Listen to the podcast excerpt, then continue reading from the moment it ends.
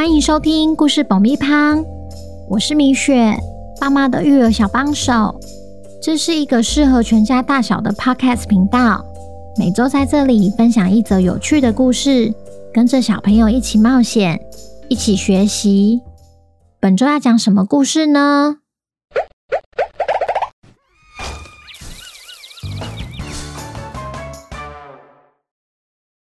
听故事前，请先订阅“故事爆米花”的频道，这样每周就能准时收听精彩的故事哦。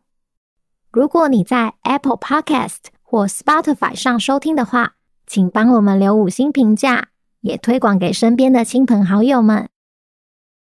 本集故事要感谢高雄的林夏天妈妈和小榛果，谢谢你们一直以来对故事爆米花的支持。也恭喜小榛果成为本周的故事主角。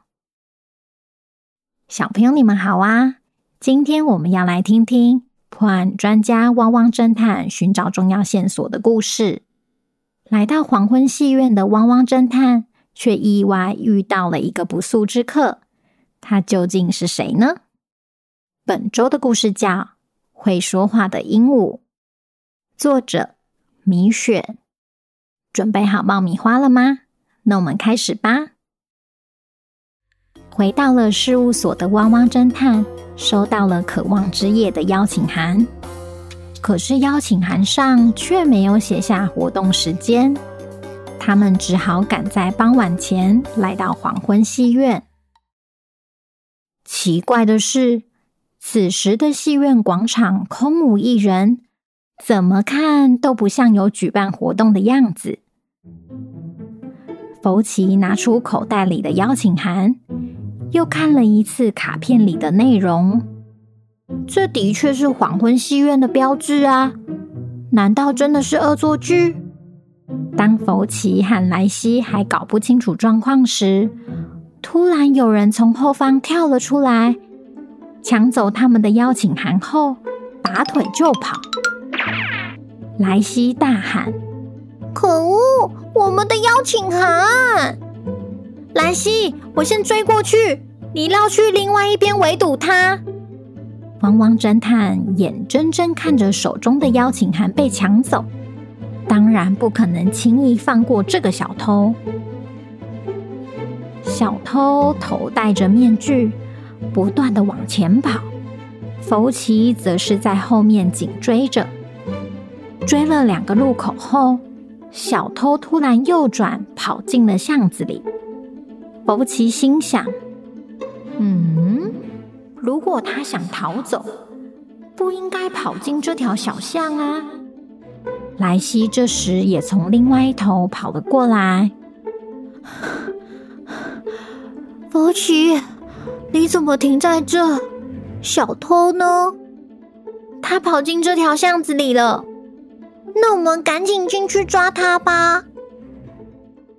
当汪汪侦探一走进巷子里，才发现那是一条死巷，而小偷就静静的站在巷子的尽头，哪里都没有去，仿佛就像在等他们。随着福奇和莱西一步一步小心翼翼的靠近。小偷也完全没有要逃走的意思。福奇说：“虽然不知道为什么你要抢走我的邀请函，但如果你现在还给我的话，我可以放你走，不跟你计较。”小偷没多说什么，只把面具拿下来。莱西却被小偷的真面目吓了一跳。啊！小偷竟然是一个女生，小偷才不是我的名字嘞！我叫小榛果，这张邀请函就是我寄给你们的。啊？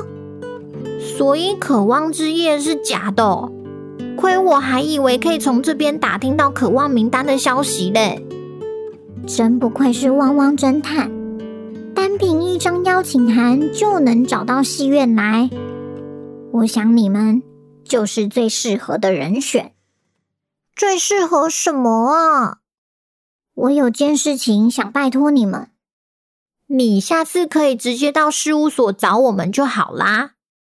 其实我已经去了好几次，但你们刚好都不在，我只好想了这个方法吸引你们的注意。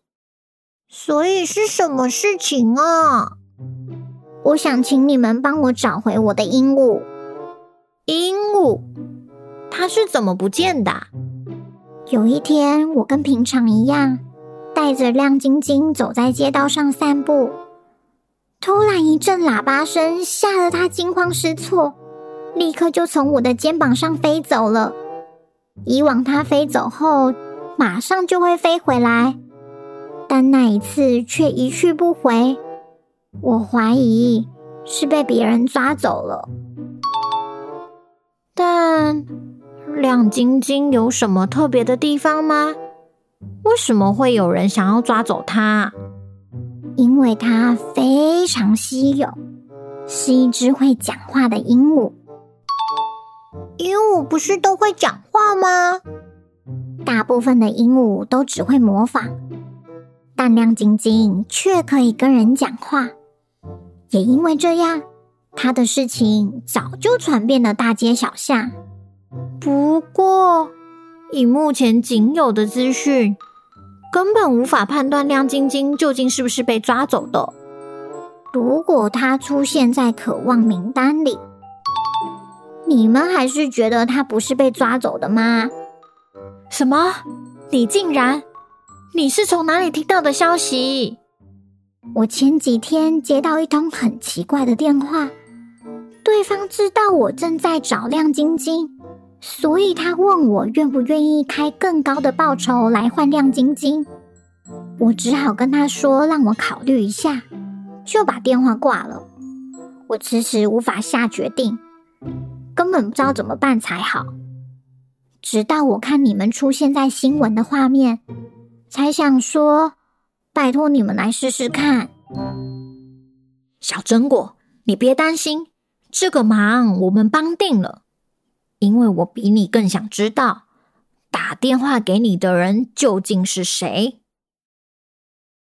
就这样，经过小榛果的解释后，汪汪侦探终于了解邀请函的用意了。但他们该从哪里开始调查呢？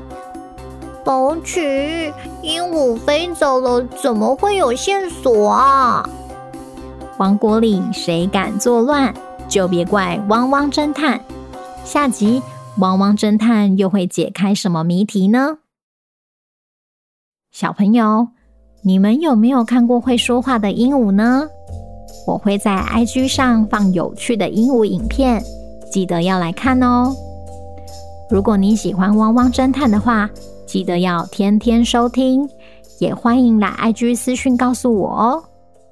那我们下周见，拜拜。